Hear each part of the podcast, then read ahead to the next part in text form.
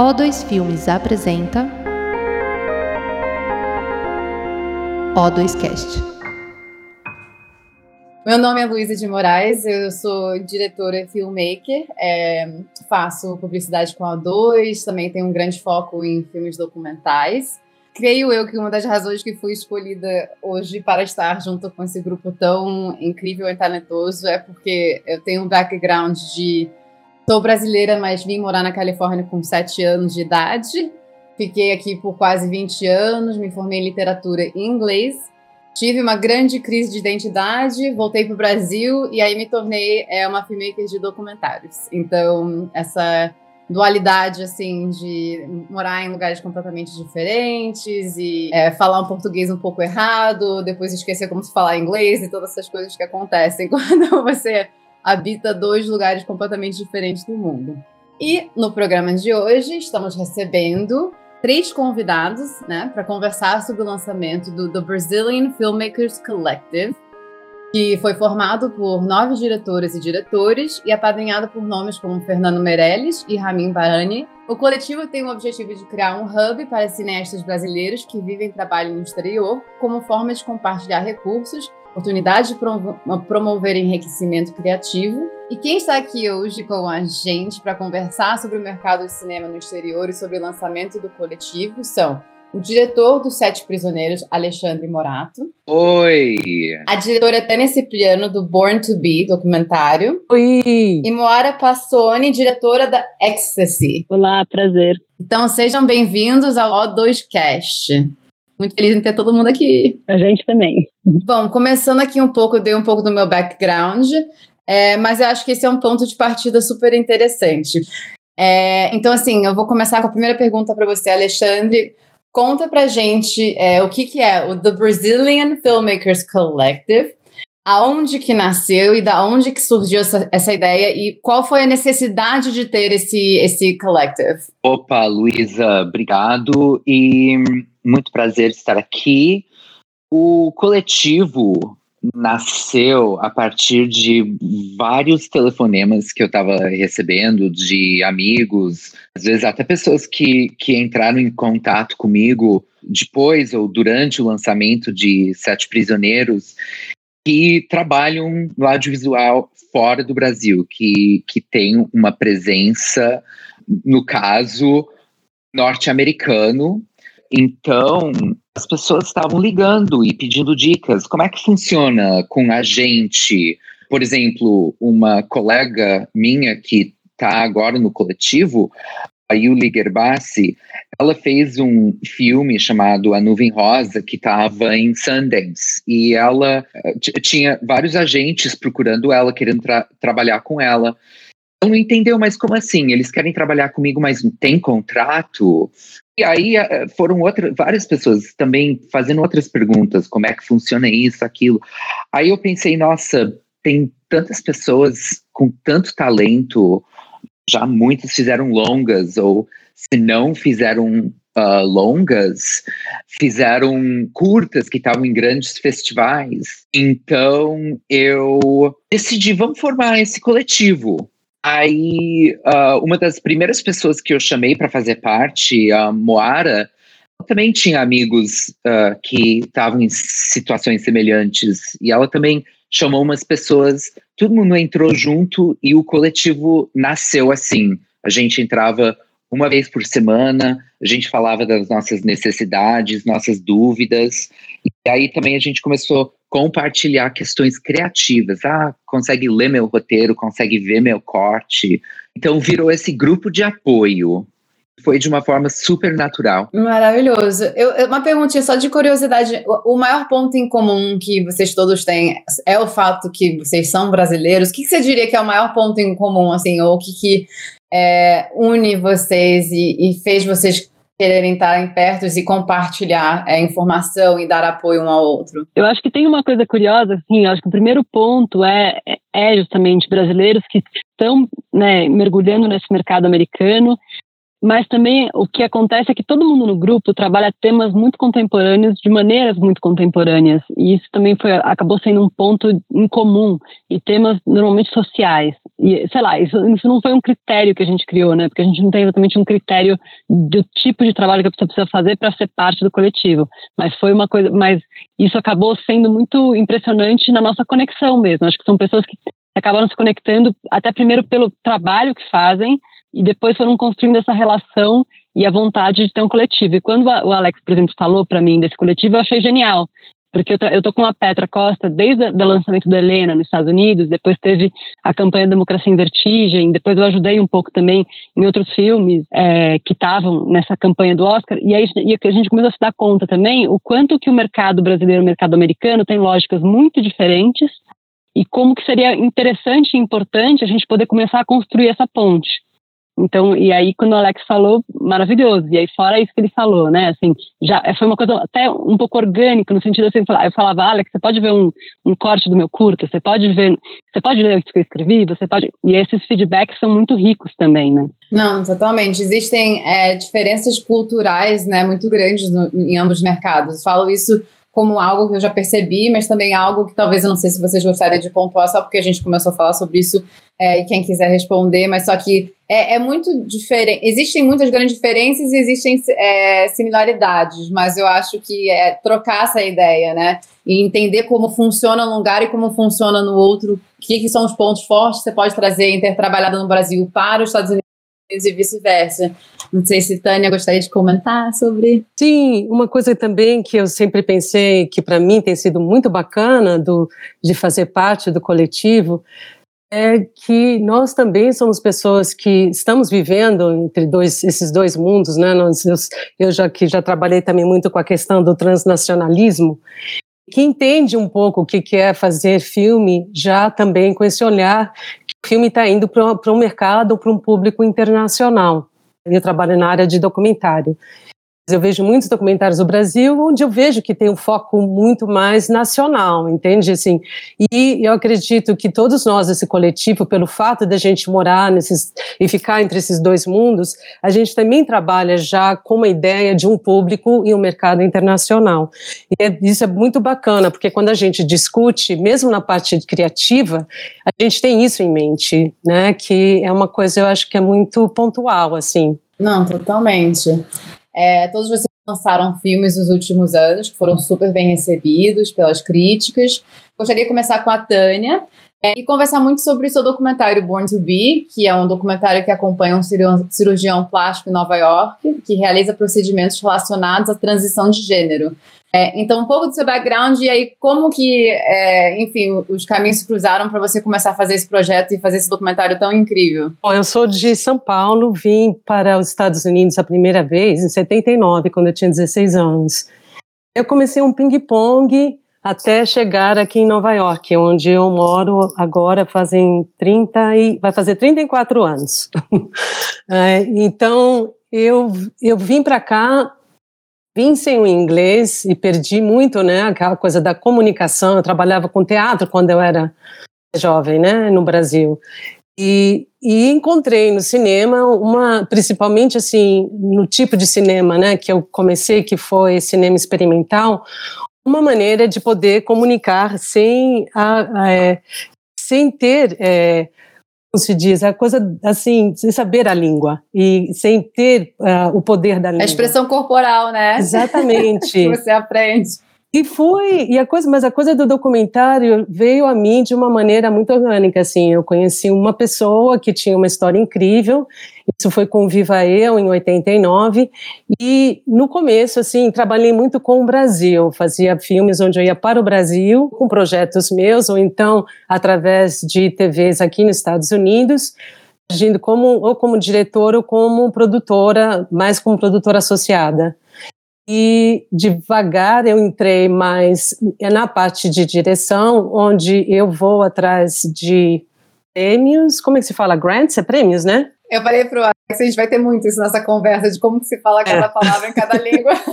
editais, editais. E que eu, então eu tenho, onde eu tenho a ideia da, da história e vou atrás de editais aqui. Sempre trabalhei, a não ser com o Viva Eu, eu sempre trabalhei com apoio aqui dos Estados Unidos, mas que, mas com não só com, com, com histórias brasileiras, mas com histórias bem complicadas brasileiras. Mas assim tive um sucesso, um sucesso às vezes, né, dizendo assim que demorando seis anos para fazer um documentário, mas sempre com o apoio. Agora, a outra maneira como eu consigo trabalhar aqui, através até mesmo do sucesso do meu trabalho, é onde as pessoas vêm até a mim com uma ideia ou, ou, com um documentário já mais ou menos em mente, onde já tem também a grana por trás e tal. Isso foi o caso do Born to Be. Tive uma grande sorte, entende assim, onde é, a produtora chegou até a mim com a ideia do filme, querendo saber se eu teria é, interesse em produzir ou dirigir. Como ela nunca tinha dirigido um filme antes, eu propus eu, eu dirigir e foi um trabalho de três anos aqui, onde eu, é, como você descreveu, eu segui mais ou menos é, o começo de, do primeiro centro de cirurgia transgender é, aqui em Nova York, e onde também eu sigo um médico que está aprendendo a fazer as cirurgias.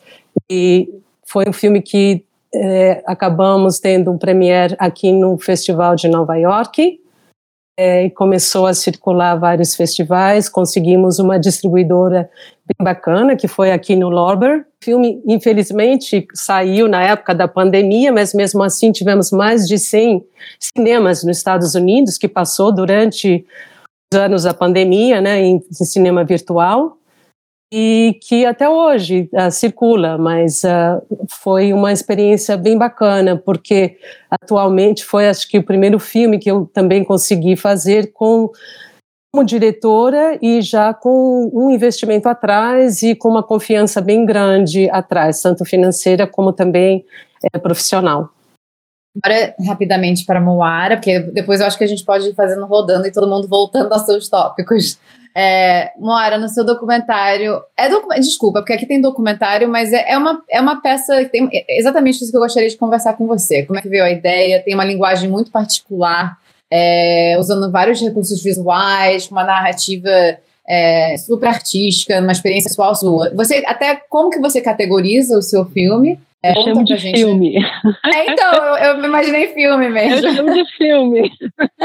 ele, ele, é construído entre o documentário e a ficção, né? E esse filme ele tem uma dificuldade que, assim, desde o começo eu não sabia muito que filme que eu estava fazendo, como a gente não sabe documentários, né? E, e sempre o processo de fazê-lo, de, de, investigação, e filmar, e editar, e, e etc., ir para a realidade, filmar de novo, é o que dá o caminho para gente do filme, né? E nesse documentário, filme, não sei, às vezes eu chamo de non-fiction, né, que é uma categoria que é, tipo, ele não é exatamente uma ficção, porque ele não é construído como um drama, é, mas ele também não é um documentário clássico, é, por exemplo, de cinema direto, e, e, também e ele é construído com atriz, por exemplo. Sim. É, então, assim, por mais que eu me lançasse na pesquisa, tinha para mim uma questão desde o princípio, por exemplo, que era eu não queria espetacularizar o tema. Isso era uma das questões. E para mim, assim, a primeira coisa que eu fiz foi pegar uma câmera e filmar mulheres com anorexia. Eu tive anorexia dos 11 aos 18, o filme é baseado na minha experiência, mas eu não queria que se restringisse a minha experiência. Eu queria poder entender o que, que daquela experiência tão pessoal tinha de universal, né? Onde que ela se comunicava com tantas outras experiências de anorexia. E o que eu percebi quando eu comecei a filmar essas outras mulheres é, é, que facilmente a gente acabava caindo numa coisa que era muito. não conseguia acessar esse lugar humano né, assim, eu, e para mim era super importante que a gente pudesse sair desse lugar, assim, de ver um corpo esquelético, e sofrer o impacto desse corpo esquelético, porque de fato ele chama muita atenção. Aí você pensa cinco minutos sobre ele, é um tema que tem muito estigma, tem muita não compreensão ao redor da anorexia, então as pessoas ainda leem aquilo como, ah, beleza, entendi, é uma doença de mulheres que querem ficar bonitas, mulheres classe média, etc. O que, enfim, então essa leitura rasa essas imagens acabam favorecendo muito. E eu queria poder sair disso, eu queria poder mostrar para o público o que, que é o meu lugar de fala nesse documentário, o que, que é estar na pele de alguém que viveu essa experiência durante tantos anos. E é um filme que ele está na anorexia, mas na verdade ele não é só anorexia, né? É um, é um coming of age, é uma garota que está crescendo e que ela cai na anorexia, ela mergulha na anorexia e ela, no final, justamente tem uma abertura. É, e, mas, ao mesmo tempo, assim, tudo que está ali é real, porque o roteiro foi escrito por mim, por alguns colaboradores, e inclusive pessoas que, né, mulheres que estavam vivendo, uma delas que, que é uma arquiteta que me acompanha até o corte final, e as cenas vieram tanto da minha experiência como das experiências dela, delas. Então, o que, que eu fiz? Eu fui filmar nos lugares em que eu tinha vivido a anorexia, mas eu fui criando uma personagem que costurava a minha biografia com as biografias dessas outras mulheres em pontos em que essas biografias se tocavam. É, e daí saiu a estrutura final do filme. E aí essa ideia, assim, tinha essa questão, é, a anorexia é uma, é uma experiência, uma doença, mas enfim, é muito abstrata, muito filosófica, e você conseguir mergulhar nessa desconexão entre corpo e mente, né? Essa coisa de você, esse esforço de transformar o corpo num conceito. É, se eu não colocasse o espectador dentro da cabeça da personagem, eu acho que seria muito difícil conseguir comunicar o, a dimensão da experiência, porque de fato ela é uma experiência que acontece muito abstratamente, pelo menos para mim e para as pessoas com quem eu pesquisei. Ela é muito estética, ela é muito visual. E daí foi nascendo a linguagem do filme, né? Porque é isso, assim, primeiro eu peguei o cinema direto, eu sou super fã de cinema direto, mas vi que aquela linguagem não conseguia dar conta do que eu queria contar. É, daí eu comecei a buscar, bom, então qual que é essa linguagem? E aí começou uma linguagem começou, que durou 10 anos. E aí, só para falar rapidamente da minha formação, eu venho das ciências sociais, é, eu me formei em ciências sociais, na época eu estava com uma questão, vou prestar cinema ou faço ciências sociais, eu conversei com uma professora da USP, ela falou, putz, já que você tem essa vontade das sociais, vai fazer ciências sociais porque isso vai te ensinar a pensar.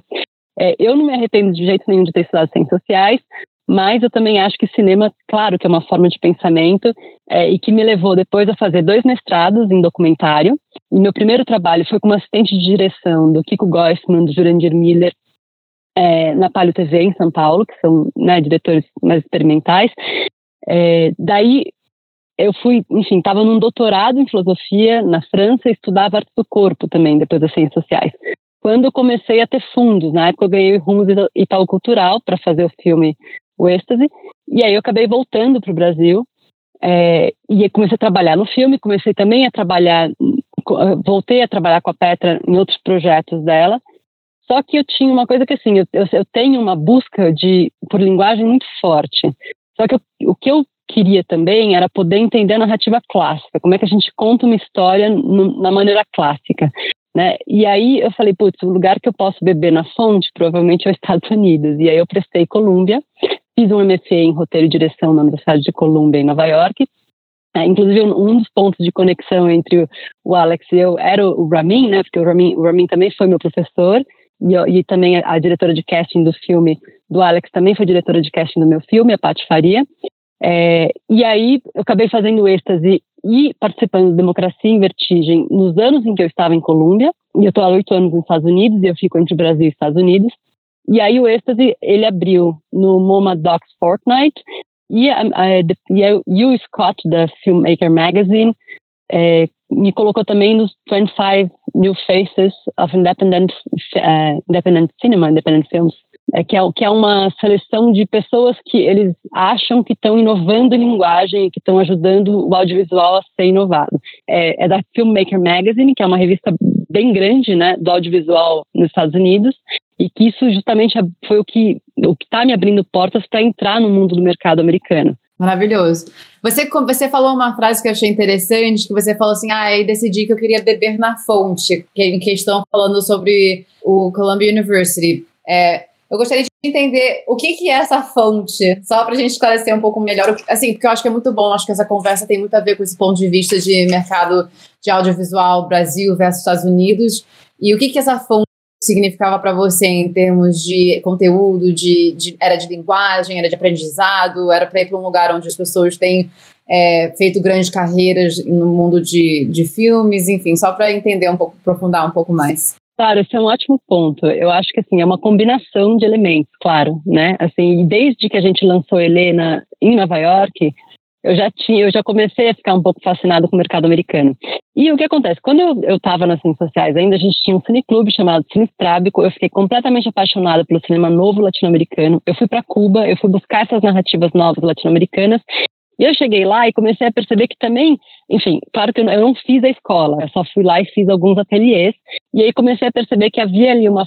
O que a gente estudou foi justamente uma narrativa clássica. A gente abriu, na época o professor abriu Shawshank Redemption, um, um sonho de liberdade, né? E aí ele começou a analisar as sequências clássicas e tal. Eu falei, putz, peraí, isso aqui é interessante, isso aqui é justamente o que eu não conheço, o que eu não sei como fazer, e que os americanos são muito bons em fazer isso. E eu falei, bom, já que eu quero poder combinar essa forma hollywoodiana clássica de contar uma história com experimentação de linguagem, com, com pesquisa de linguagem, acho que o lugar que eu tenho que ir é para os Estados Unidos. E os Estados Unidos, a Colômbia me deu isso muito bem, né? Assim, como é que, como é que você faz o, sei lá, eu, eu comparo um pouco, eu fiz balé clássico durante 10 anos da minha vida. E para mim é um pouco balé clássico é, em relação à dança contemporânea. Sabe? Então, para mim, a Colômbia foi um pouco essa passagem. Maravilhoso. Eu ia mencionar que você fez, que você fez balé, eu li sobre isso. E acho que tem muito também a ver com o seu filme, né? A maneira que você quis uhum. é, a anorexia de uma forma que é um espetáculo visual e você quis aprofundar para não ser simplesmente só isso, né? Ser uma, uma viagem interna, tanto quanto só o externo que diz o que a pessoa está passando. Eu achei, acho uma simbolismo muito lindo o seu filme, então é, eu acho incrível. Mas enfim, vamos para Alex lá. Gostaria agora de perguntar para você, você é, já teve aqui no O2 Cast conversando sobre o seu filme Sete Prisioneiros. O filme foi premiado em Veneza, é, teve uma recepção super positiva, crítica do público, está disponível na Netflix. É, conta pra gente como é que foi, o, como o filme foi recebido lá fora, a repercussão, é, os aprendizados e também um pouco do seu background de, de vivência, né, de vida e como você acabou onde você está aqui hoje. Sobre mim, um, que é meu assunto favorito, né? Eu. Não, tô brincando. não, eu, eu, eu, eu, nasci nos Estados Unidos uh, de pai americano e mãe brasileira. Só que quando nasci, na época, se você uh, nascesse de mãe brasileira, o Brasil uh, te conhecia como brasileiro nato. Então, por nascer nos Estados Unidos, cidadania americana nata nata. Então, eu a minha vida toda eu sempre tive essa dupla identidade. Eu cresci falando português em casa, uh, e inclusive português foi meu primeiro idioma, mas crescendo aqui nos Estados Unidos, eu, eu nunca realmente morei no Brasil. Eu passava três meses por ano no Brasil durante as férias da, da escola para ter esse contato com, com a família da minha mãe. Aí, quando me formei em faculdade, eu percebi que eu queria muito trabalhar no Brasil. Eu queria muito fazer cinema no Brasil. O cinema do Brasil sempre me interessou muito, uh, desde o Hector Babenco, Fernando Meirelles. Uh, são cineastas que me formaram como artista muito. Uh, e o Ramin Barani, que, que por coincidência foi o professor da Moara na, na Columbia University, uh, ele, ele, ele foi o meu mentor e, e ele, ele me incentivou para ir para o Brasil para contar histórias no Brasil. Só que indo para o Brasil para fazer audiovisual, eu encontrei duas coisas. Uma que, mesmo uh, tendo me formado uh, de uma escola uh, conhecida nos Estados Unidos e tal, não, não era uma coisa muito conhecida no Brasil. Então, eu entrei no Brasil, no mercado do Brasil, um, sem, sem, sem uh, uh, ter uma comunidade, sem conhecer profissionais. Uh, então, tudo isso eu precisei começar praticamente do zero. Então, quando, quando comecei a trabalhar Sócrates, meu primeiro longa, uh, realmente foi um projeto que, que eu fiz totalmente fora do mundo audiovisual, uh, junto com o Instituto Querô, que é um instituto de Santos que trabalha com jovens em situações periféricas. Uh, e a gente fez o filme praticamente zero orçamento, 20 mil dólares de orçamento. Uh, ninguém do, da equipe tinha feito um filme, eu inclusive. Uh, então, foi um aprendizado para todos nós. E a gente entrou com esse filme no mercado, foi a primeira vez que, que alguém viu o, o nosso trabalho. Uh, então, foi muito interessante de, de entrar no mundo audiovisual no Brasil dessa forma e por fato de ser meu primeiro longa, também foi a primeira vez que os Estados Unidos viu meu trabalho de longa-metragem. Uh, então, no começo, né, teve toda essa questão de, de identidade meio perdida, mas no final acabou me levando a, a, a segunda conclusão que eu ia comentar, que é, a gente cria uma terceira cultura, tem até sim, um termo sim. em inglês, é third culture kid, uh, criança de terceira cultura.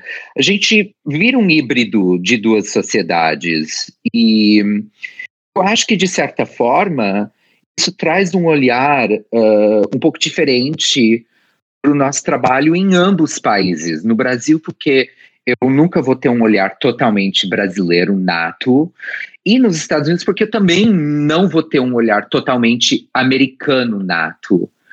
Eu acho que por isso tão importante esse coletivo que está criando um espaço para essas pessoas, que nem a Tânia, que nem a Moara, e que nem todo mundo aqui que está meio deslocado, vamos dizer, uh, ah, para ter uma voz uh, uh, pessoal e para ter uma comunidade de pessoas semelhantes a gente se apoiar e para a gente trazer mais visibilidade para esse tipo de trabalho. E agora, uh, depois de ter essa experiência de iniciar a carreira com Sócrates, eu me encontrei numa situação muito interessante de ter um pé aqui nos Estados Unidos, de onde eu falo agora, e no Brasil. Então, uh, quando eu escrevi o roteiro de Sete Prisioneiros, eu voltei a trabalhar com o Ramin Barani, que, que também foi um produtor em Sócrates, e ele mandou o roteiro para Netflix uh, nos Estados Unidos, e, e eles deram o, o green light do projeto. A gente fez parceria com Fernando Meirelles, que também tinha, através da O2, entrado no Sócrates e a gente continua essa parceria. E no lado brasileiro, o Fernando e a O2 fizeram uma ponte com a Netflix Brasil, que acabou tocando com a O2 a produção no Brasil. Mas foi um filme que o, o, o pitching original foi primeiro tudo feito com a Netflix internacional, para depois entrar e fazer o filme com a Netflix Brasil. Então a gente já vê com o meu segundo filme essa dualidade de, de, entidade, de identidade e de cultura já foi muito interessante, porque Sete Prisioneiros sempre foi um filme nacional, porém com uma visão internacional e um approaching internacional. Tanto que o filme foi muito recebido nos Estados Unidos, apareceu em várias listas de top 10 da crítica. Eu diria que o filme talvez foi até mais bem recebido fora do Brasil do que no próprio Brasil, uh, apesar de do filme ter uh, uh, entrado no, no, número um no Brasil na Netflix. Um, internacionalmente foi o filme, o segundo filme mais visto da Netflix no mundo durante duas semanas. Eu acho que isso é graças a a esse approaching internacional do filme, uh, que vem com toda uma linguagem e uma estrutura de roteirização clássica. Eu acho que sobre esse ponto, né, da, da questão do que, que é um filme também que fala com essa audiência internacional, acho que a experiência de Democracia em Vertigem foi extremamente rica nesse sentido, porque quando a gente entendeu que era um filme para ser para ser exibido no mundo inteiro, a gente tinha uma questão: como é que a gente apresenta a realidade brasileira? Quem é quem no Brasil? Como é que, como é que tudo isso vai fazer sentido para quem não segue, não sabe, não sabe de Brasil, não segue a política brasileira, que é uma grande parte do planeta, né? Inclusive, assim, infelizmente. Mas como é que a gente faz um filme que, tá, que é sobre o Brasil, que está pensando o Brasil, é, mas que consegue contar para o mundo o que está acontecendo claro que tem um ponto de vista, etc., mas o que está acontecendo no Brasil? Então, um dos desafios, por exemplo, como é que a gente apresenta os personagens principais?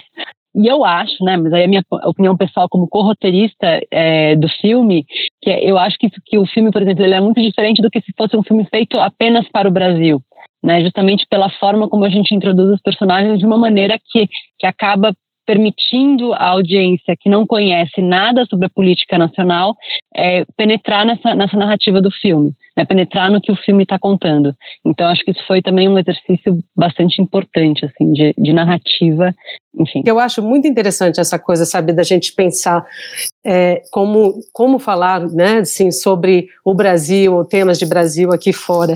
Eu lembro que, e como isso também tem mudado eu acredito que até mesmo que essa coisa de social media tem influenciado a curiosidade das pessoas, sabe assim, no que a gente aqui chama de other, né? O outro. Você vê até o que está acontecendo agora, né? Com o Ukraine, com todo mundo quer participar. É, eu ia falar a guerra. Muito louco como as pessoas estão participando atualmente em social media, sabe? Assim, em discussão, entende? Sobre a guerra e também sobre identidade dentro dessa, da guerra, né? Um, mas é, há anos atrás, trabalhando para a PBS, assim, sem dizer exatamente qual documentário, mas foi uma, uma, uma experiência interessante. Eu lembro que a gente estava falando sobre existia uma narração é, para essa história, onde vamos dizer que a narração falava no Morro da Conceição, em Recife, o padre Miguel, papapá, fez isso, não sei o quê. Um, Aí, sabe assim, dentro de uma reunião com os produtores da PBS, eles mudaram totalmente a narração para falar, sabe, um padre na parte norte do Brasil. É, onde eles dizem, nunca em uma sentença, narração, a gente pode colocar três palavras que o americano não vai entender. Nesse caso, eles estavam falando Morro da Conceição, Recife e o nome do padre. Ah, que interessante fiquei, aquilo ficou na, ficou na minha cabeça, assim, sabe, de uma maneira tão. Porque, assim, de ver como que. Tá bom, vamos falar de um outro lugar, mas que a gente também não pode fazer com, com que, que a audiência americana se sinta estúpida, ou se sinta Sim. que desconhece coisas. E, mas, mas foi uma coisa que ficou muito comigo, assim, sabe, assim, na minha cabeça.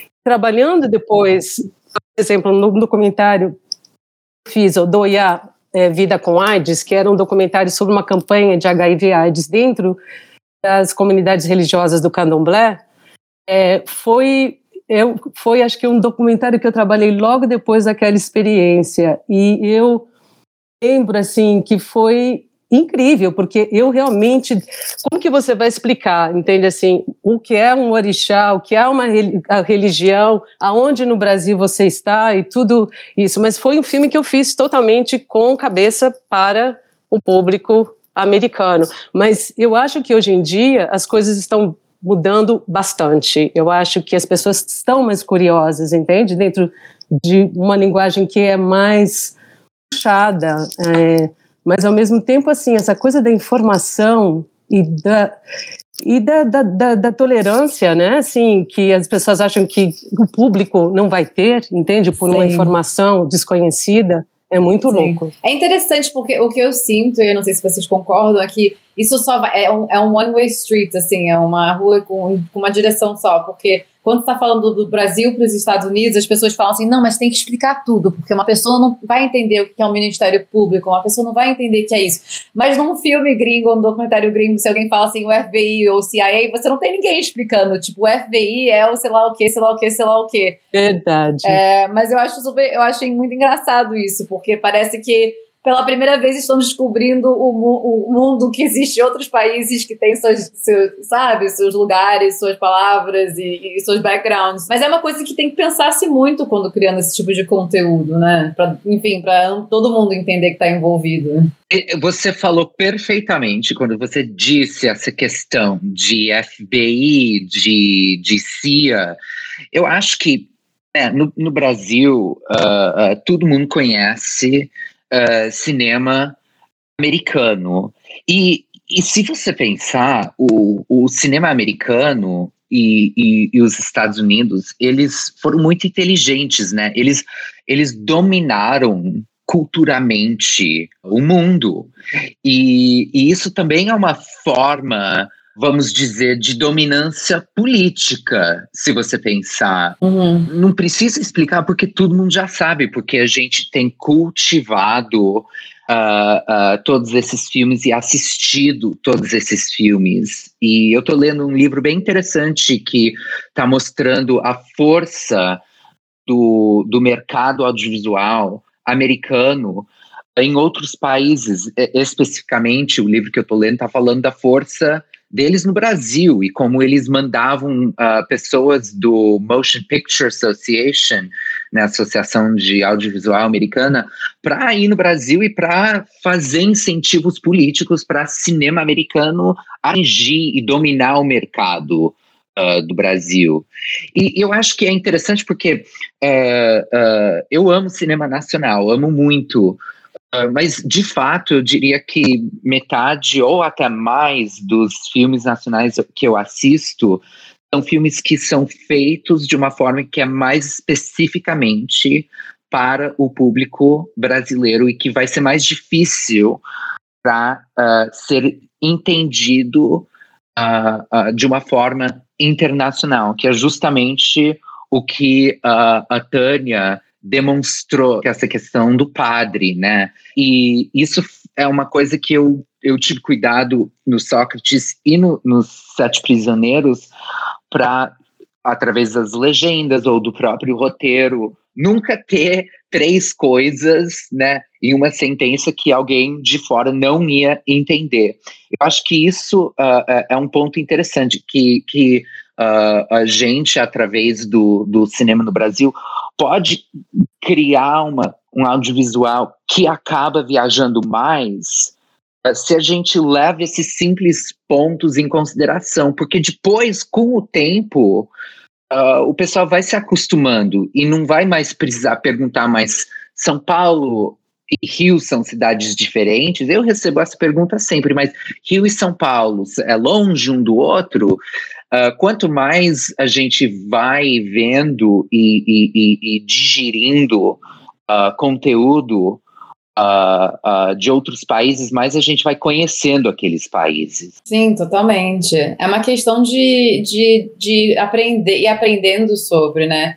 É, tive uma experiência que eu tive de fazer um documentário sobre um surfista brasileiro que ganhou a, a, primeira medalha nas Olimpíadas de Ouro no surf pela primeira vez no mundo. No mundo e ele vem de Baía Formosa, e eu tive que fazer para um público gringo. E para mim, eu falei assim, gente, será que eles vão entender? Assim, já é, é, é pro nord, já é cultura do Nordeste, é Rio Grande do Norte, é tipo, é uma cidade tão pequenininha, e eu estou fazendo uma coisa para um público americano de surfistas. Como é que eu vou descrever qualquer tipo de coisa para essas pessoas entenderem? E aí você falou uma coisa, Alex, que eu achei muito interessante, que é legenda a legenda, e aí eu não sei se vocês tocam nisso vocês mesmos quando legendando seus trabalhos, mas a legenda muda tudo, as palavras que você usa, tipo, como você descreve talvez uma gíria.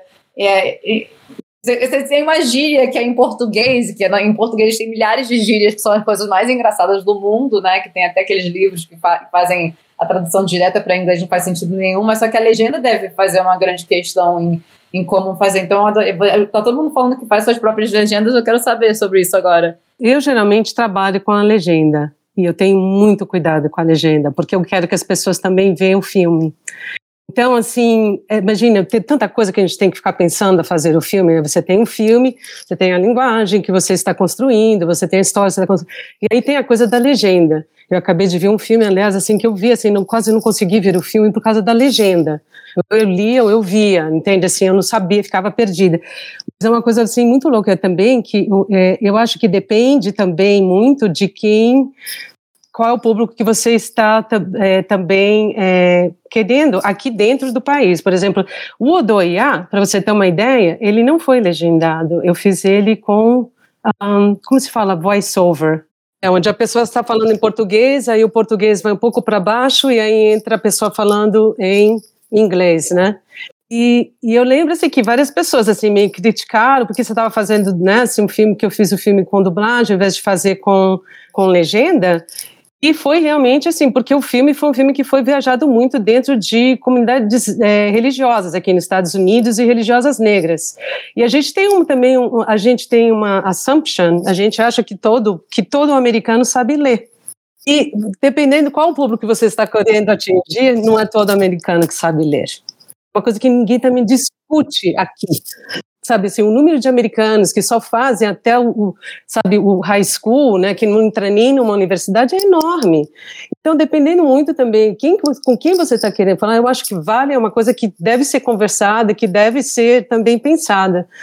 Então, assim, de trabalhar, mas eu queria só usar esse exemplo, assim, que é uma coisa que ninguém nunca discute aqui. Eu, normalmente, assim, eu trabalho junto com um tradutor chamado Anthony Doyle, que é um tradutor incrível, enfim, é, que faz coisas inclusive para a Companhia das Letras, ele é, é, irlandês. Então, às vezes tem inclusive diferenças, né, entre o inglês americano o inglês é, irlandês. É, e aí eu, me vejo o tempo inteiro tentando adaptar. Só que e eu vejo cada vez mais o quanto é fundamental a legenda, porque se a gente faz uma legenda que não pega, por exemplo, né, essas gírias, etc., não consegue traduzir isso, a gente perde toda a especificidade do universo que a gente está tentando comunicar. E aí a gente geralmente não, não, não, presta muita atenção nisso. Então, de fato, eu acho que é uma coisa muito importante. E eu acho que no caso da Democracia em Vertigem é um pouco diferente, por exemplo, do, do filme da Tânia, porque no Vertigem tinha uma versão em português e uma versão em inglês, né, no caso da voz off da Petra. E isso também acho que foi uma coisa que ajudou demais o filme entrar no mercado americano porque sem a voz off, uh, uh, que é né, o guia principal do filme, em inglês, eu acho que a penetração no mercado americano teria sido muito inferior, porque de fato isso também é uma realidade. Eu acho que os americanos estão cada vez lendo mais legendas, mas não é uma coisa que eles têm tanta familiaridade, né? Não tem tanta prática. E no caso do Vertigem, por exemplo, acho que é, tudo bem, tem as falas em português, né? Isso não foi traduzido para o inglês, não foi dublado, no caso, mas é, acaba que fica muito mais é, sei lá, suave talvez de mergulhar no filme com a fala da Petra em inglês. Não, eu acho super válido e é uma, é uma escolha que se faz muito bem pensada, né? Para o conteúdo dar certo, para o conteúdo ir para o mundo. Eu acho que só pessoas que nem vocês, enfim, que têm essa, essa dupla cidadania, assim, vamos dizer, que pensam sobre esse tipo de coisa, né? Então eu acho que aí já, já tem uma atenção e uma e uma, um carinho um pouco, não é um carinho maior que eu não acho que é a palavra certa, mas é uma atenção maior a, a todos esses detalhes que se faz um filme é, que talvez nacional se tornar internacional, que todo, todos vocês são cineastas agora internacionais, né? Aí eu pergunto para a Tânia e para Moara, o que, que vocês dois acham que é a maior diferença entre fazer cinema no Brasil e fazer cinema aqui é, nos Estados Unidos? Os pontos positivos e negativos, sendo honestas, assim. Olha, é que tem tantas dimensões essa questão, né? Eu acho que é uma questão bastante interessante, assim.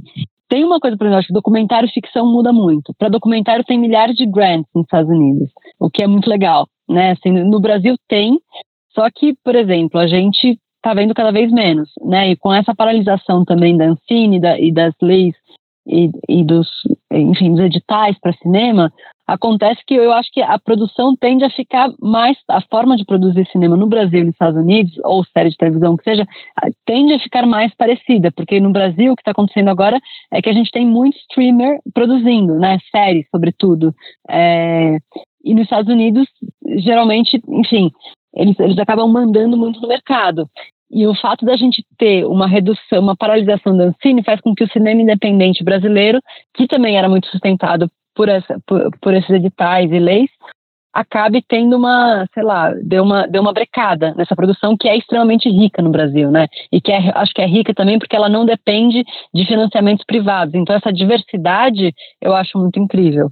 É, e essa diversidade, talvez nos Estados Unidos, é, não sei, talvez aí a Tânia possa falar mais, porque também uma diferença que tem nos Estados Unidos que, não, que, não, que eu não vejo muito no Brasil são investidores privados, né, de colocar dinheiro privado num, num filme. Coisa que, por exemplo, a gente no Brasil não sei o, qual que é, a, por exemplo, o interesse de investidores privados em colocar dinheiro no filme.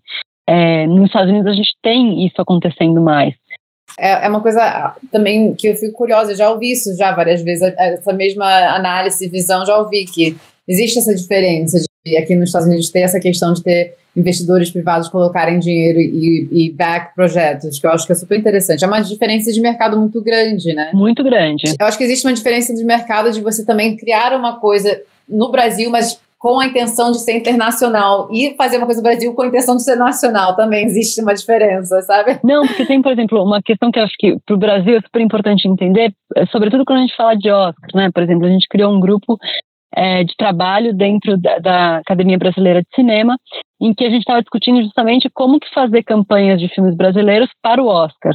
Né? E uma coisa básica, por exemplo, que a gente viu, não sei, eu acompanhei, teve Democracia em Vertigem, depois eu acompanhei o filme da Bárbara Paz, é, do Babenco, depois eu acompanhei também o, o, o Deserto Particular do Ali Muritiba, é, e o que a gente percebeu, assim, por exemplo, não se sabe, a gente não tinha um conhecimento da importância que é ter uma distribuidora americana, porque de fato eles entendem como a indústria americana, como, como a distribuição americana funciona. Então, o primeiro passo, por exemplo, seria ter um distribuidor que domine o mercado americano. Né? E aí, uma série de, de outras conversas também que a gente acabou tendo para tentar criar um pouco essa ponte, sabe, entre, entre Brasil e Estados Unidos, tentar ampliar um pouco, assim, porque uma das questões é por que, que tem filmes brasileiros e eles não são nunca nomeados, né, assim, e eu acho que tem um lado disso que é, sei lá, como é que a gente estrutura as campanhas, como é que a gente entende uma campanha de um filme para o Oscar, por exemplo, que precisa ser repensada no, no Brasil, né. Não, acho super válido. São coisas que talvez, eu não sei, eu comecei só a pensar sobre essas coisas, parece que recentemente, mas existe uma forma de. Não é tipo assim que gente alguém cria um filme e aí ele é nomeado para o Oscar. A gente tem essa. Talvez eu, eu tinha uma ilusão um pouco infantil, assim, de como as coisas aconteciam, mas não é nada disso, né? E os Oscars, de fato, são. É, a, liderança é mais nos Estados Unidos, num lugar fora. Então, entender como que. É, é, ambitar e como é, entrar nesse meio, acho que é super interessante, né? Conseguindo aqui com uma perguntinha, é, uma das perguntas que a gente tem aqui é como vocês enxergam o cinema brasileiro sendo visto e recebido do mundo afora. Mas aí eu gostaria de dar um, um twist nessa pergunta, porque é, levando em consideração que todo mundo aqui, eu acho que vocês são todos cineastas agora mais internacionais, então é porque tá todo mundo habitando nesses mundos de Netflix internacional, Discovery global, e aí que a gente consegue achar uns meios para trazer nós, como brasileiros, para o mundo afora.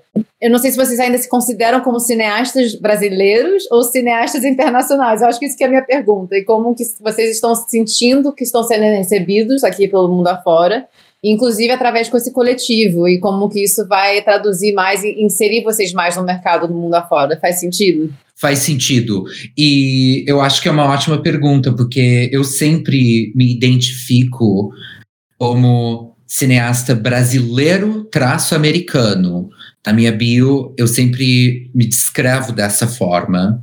Porque eu acho que com o meu trabalho no Brasil, o, o tipo de filme, que eu, o tipo de cinema que eu estou fazendo, eu espero conseguir atingir um público no Brasil e também fora do Brasil, e que ambos países podem, Brasil, Estados Unidos, podem curtir e se, se enxergar naquele trabalho.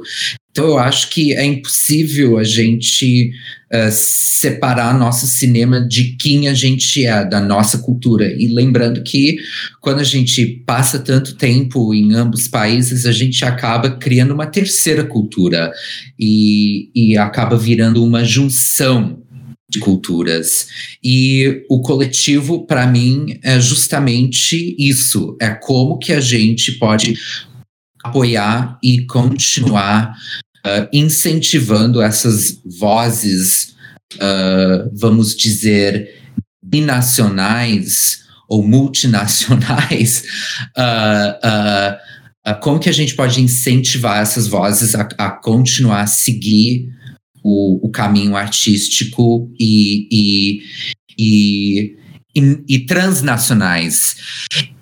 Como que a gente consegue incentivar essas, esses artistas a, a não precisar mudar quem, quem elas são como pessoa, em vez de trazer quem elas são e criar arte que reflete é, essas identidades? Maravilhoso, eu acho que isso é uma, é uma resposta maravilhosa e é fazer ser uma coisa, uma linguagem mais global, né? Independente de qual língua que é feita, de qual país que vem, é, enfim, de, de, de, se identificar com ambos e traduzir isso para a experiência. A experiência é sempre humana, né? Nada mais, nada menos que somos todos nós humanos vivendo umas experiências que estamos tentando traduzir de uma forma audiovisual.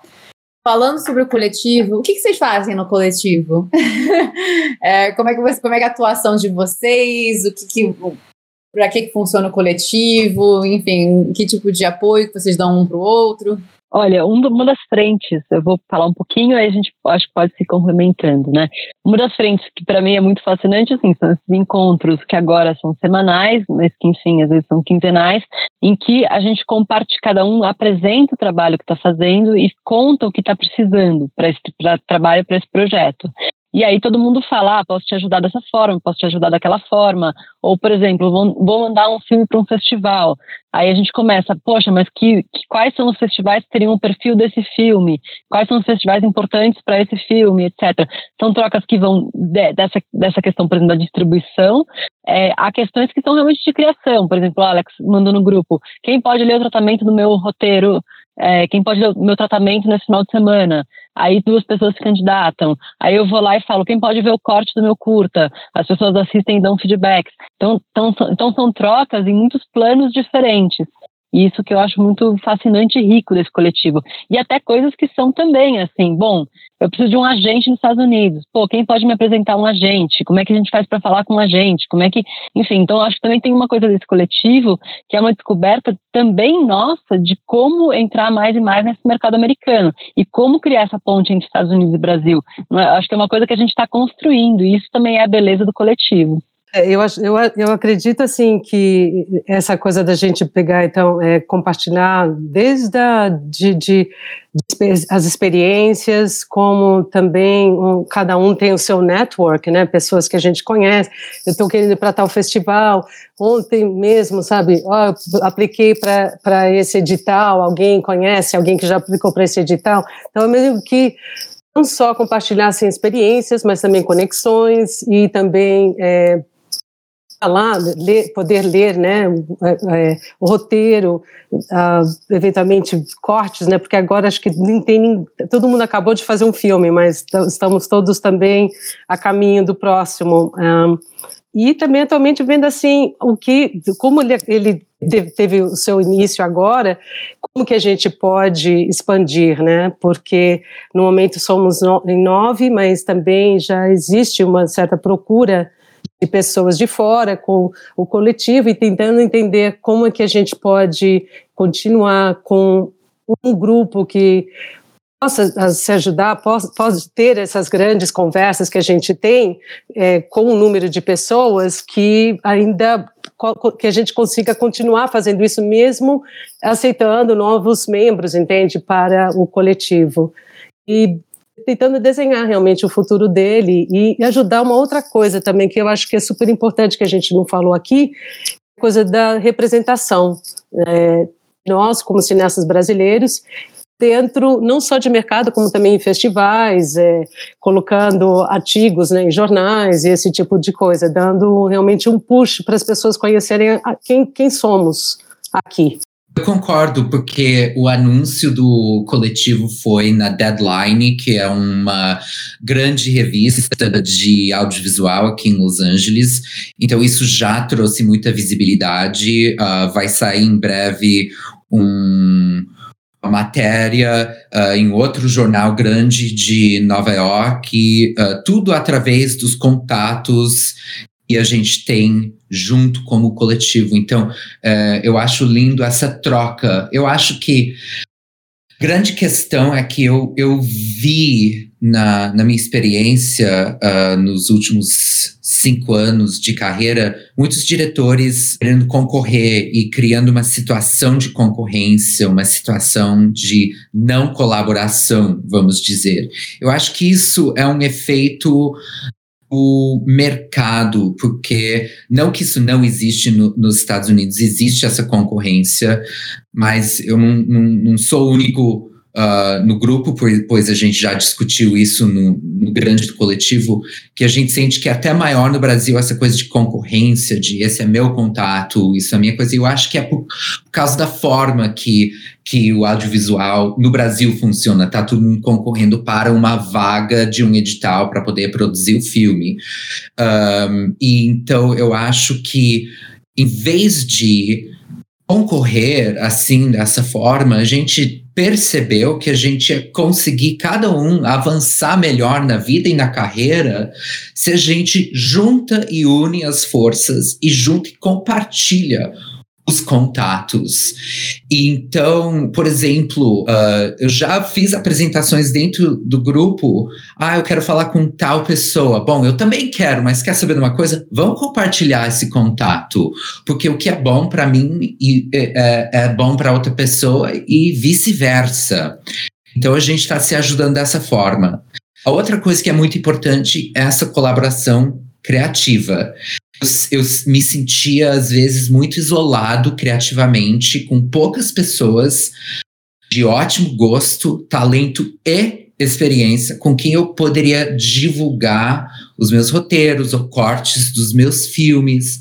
Agora, com o coletivo, eu mando uma mensagem no grupo, aí 20 minutos já tenho uma, duas pessoas muito qualificadas eu confio bastante na opinião criativa, lendo ou assistindo uma coisa minha, para me dar os feedbacks, para eu poder melhorar aquilo, para poder fazer aquele, uh, uh, vamos dizer, aquela obra virar melhor, mais coerente e também mais competitivo no, no mercado internacional. Então, eu vejo isso, essas ambas funções do coletivo, tanto um grupo de apoio de carreira, de colaboração em vez de concorrência e um grupo de apoio criativo, de criar novas ideias, está me dando um grande estímulo para escrever, para criar, em vez de focar só no meu mundo que eu conheço, de abrir mais e ter mais colaboração. Eu só vejo bem saindo disso, e até então tem sido nossa experiência nesse breve ano que a gente existe incrível. Acho que também no, no, nosso ramo, que é um ramo criativo, e, é um, e, em ser criativo é muito pessoal, eu digo isso porque estamos vindo com ideias nossas, por serem ideias nossas, são ideias íntimas, o nosso roteiro, é a nossa visão de algo, e criar um lugar onde tem um espaço seguro e se sente apoiado, a, incentivado a compartilhar para criar e adicionar e, e fazer coisas juntas, é, é um, um, campo vai virar um campo muito fértil no sentido que dá para dá para ter confiança e, em criar, que é o que a gente precisa para ter sucesso muitas vezes, eu acho, sabe? É, é, o nosso mundo isso é uma coisa eu acho que é internacional, vive com muitas pessoas com medo de mostrar alguma coisa, medo de rejeição, porque é um mundo cruel, não é um mundo fácil. É, a gente vai ouvir não mil vezes, não vai dar certo, não vai conseguir dinheiro, tem cliente, tem um monte de coisa, mas em criar um lugar onde é, vocês têm esse, esse tipo de união, eu, por, por, mim, assim, escutando, é uma coisa incrível, uma coisa muito, muito linda, assim, de ouvir e aprender sobre. Por fato de todo mundo no grupo ser, uh, antes de qualquer coisa, uh, criador, né, diretores, roteiristas, sendo na área de documentário ou de ficção, eu vejo que todo mundo nesse grupo quer apoiar a pessoa uh, descobrir sua visão e comunicar essa visão.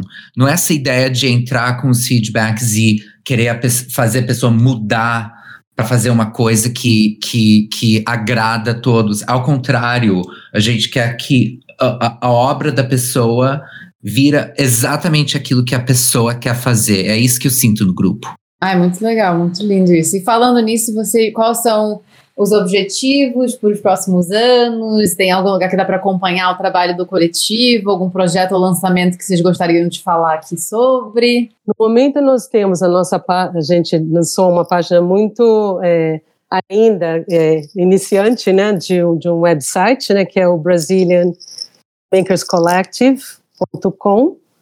Nós temos é, também, acabamos de lançar uma página dentro do Instagram, e estamos tentando, é, agradecendo, por exemplo, agora vocês aqui, né, de estarem conversando com a gente, espero que mais pessoas vão saber, né, do trabalho que a gente está fazendo e poder entrar dentro disso e acompanhar. Está começando de, estamos no começo do começo, devagarinho. Eu concordo, Tânia. Eu quero muito que mais pessoas entram no coletivo e que a gente pode expandir esse coletivo, porque uh, eu acho que com mais pessoas vai criar um coletivo até mais diverso, que eu já vejo como um coletivo diverso, tem pessoas de diversas etnias, tem uh, homens, mulheres, uh, tem pessoas LGBT. É, uma, é um grupo muito diverso. Eu acho que mais pessoas entrando vai fazer até mais diverso e isso só vai trazer bem para o coletivo e também ampliar essas vozes transnacionais uh, no, no mercado aqui nos Estados Unidos e também no Brasil. Eu estava aqui também pensando em uma coisa, que essa, é, eu não sei se o, isso também é algo que está acontecendo no Brasil, mas é importante também das pessoas saberem que é, é, a, hoje em dia também vários grupos, vários coletivos, já há alguns anos aqui nos Estados Unidos, começaram a se formar. A partir do momento que eu acho que a indústria está se abrindo um pouco mais, é, que a palavra inclusão começou a virar, entende, parte de, de guias de várias é, doutoras, de várias é, corporações dentro da indústria cinematográfica, eu acho que tem vários coletivos que começaram a, a, a, se formar nesses últimos anos, com coisas bem específicas, ou seja, coletivos de mulheres, de mulheres negras, é, ou, então, assim, tem, sabe, coletivos LGBT, mas é uma coisa bem bacana que eu acho, porque também são pessoas que trabalham com, é, como, não sei como se fala em português, é advocacy, que trabalham a favor mesmo, sabe, da inclusão dessas pessoas. Eu acho que inclusão é uma coisa tão importante hoje dentro do mercado. A gente vê até mesmo dentro do Oscar como isso tem mudado, desde as pessoas que estão votando hoje, né, para o Oscar, por exemplo, até as pessoas que estão subindo no palco. Então, assim, eu acho que esse é o momento certo, sabe, assim, para o Brazilian Filmmakers Collective de poder entrar e também poder fazer o que a gente está fazendo aqui, representando entende essa voz, não só de Brasil, mas também essa voz do brasileiro transnacional. Sim, completamente. É, uma, é um espaço que tem que ser aberto, mas, mas eu acho que uma coisa que você falou mais cedo, Alex, que é totalmente o melhor ponto, é, é, é fazendo como exemplo, né, e com sucesso, liderando, e unindo, e abrindo espaço, e fazendo espaço para outras pessoas. É uma coisa que tem que ser feita em união e não só um caminho que tem que ser trilhado sozinho, né? É, nossa, foi um, um grande prazer poder estar aqui com vocês hoje, escutar tanta história, tanta sabedoria. É, para mim, como uma diretora e filmmaker está sempre buscando aprender e evoluir, foi um grande aprendizado. É, eu queria agradecer muito pelo tempo de vocês, pelo pioneirismo de vocês e por tudo mais que foi compartilhado hoje. E se cada um de vocês gostaria de dar uma palavra final, seria incrível para a gente fechar o nosso programa numa belíssima. Eu estava pensando, né, no que dizer nesse contexto. Acho que o Alex toca essa questão da colaboração, que é muito importante, fundamental, e o Alex é uma pessoa extremamente generosa eu também tenho aprendido isso muito com ele, assim, é, e com o nosso coletivo, né? E daí eu estava pensando numa frase que o Ramin falou, das, das, últimas coisas que ele falou no semestre que ele me deu aula, foi que, ó, não tem ninguém com uma chave que vai te falar assim, pega aqui essa chave e faz lá seu filme, sabe? É você que tem que abrir as portas. Eu acho que isso vale também nesse diálogo do Brasil e Estados Unidos, sabe? A gente, a gente tem que meter os pés nas portas e falar, a gente vai conquistar esse espaço. É, até, enfim, uma coisa que a gente brincava muito no Helena, quando a gente fez a campanha do Helena, lá em, quando a gente lançou Helena nos Estados Unidos, que era o exército de Branca Leone tentando conquistar a América. E talvez a gente, o coletivo seja um pouco isso, mas é isso, a gente tem que meter as pernas e, e, ocupar, começar a ocupar esses espaços, né? E, e eu tenho certeza que esse coletivo vai abrir espaço para muita gente também, e, e nós esperamos isso, né? Sim, eu não vou tempo mesmo. Gostaria só de agradecer a vocês a ter convidado a gente e espero que podemos voltar e voltar também com outras pessoas né, do, do Collective falando sobre inclusão. É ótimo vocês também conhecerem as outras pessoas do Collective e, é, e é, continuar a nossa conversa, porque foi muito boa. Uh, realmente eu estou aprendendo muito com esse coletivo. Eu, e essa abertura, eu tenho aprendido muito a como uh, me soltar como pessoa, uh, como colaborar mais como pessoa. Eu tenho aprendido muito com todo mundo no coletivo, uh, de como abraçar e, e entender formas diferentes de trabalhar que eu tenho inclusive uh, adotado ou estou no processo de adotar. E então tudo nesse coletivo é uma inspiração para mim e eu espero que que a gente continua nesse nesse caminho. Alex, quem mais está no coletivo que não pode estar com a gente aqui hoje conversando para a gente saber a lista atual? O coletivo uh, é a Débora Souza Silva, a Yuli Gerbasi, o Jorge Camarote, Mário Furlone, Ora Passoni, Rafael Tomazeto, Sofia Geldi, Tânia Cipriano e eu, Alexandre Morato. Somos o coletivo e a gente está super empolgado para abrir e trazer mais pessoas que querem fazer parte desse coletivo criativo e, e, e também dessa liderança que a gente quer fazer de ocupar espaços, como a Moara falou. Espero que a gente possa fazer isso juntos com muitas pessoas de grande talento. E muito obrigada a todo mundo que acompanhou a gente até aqui e até a próxima vez. Um grande beijo.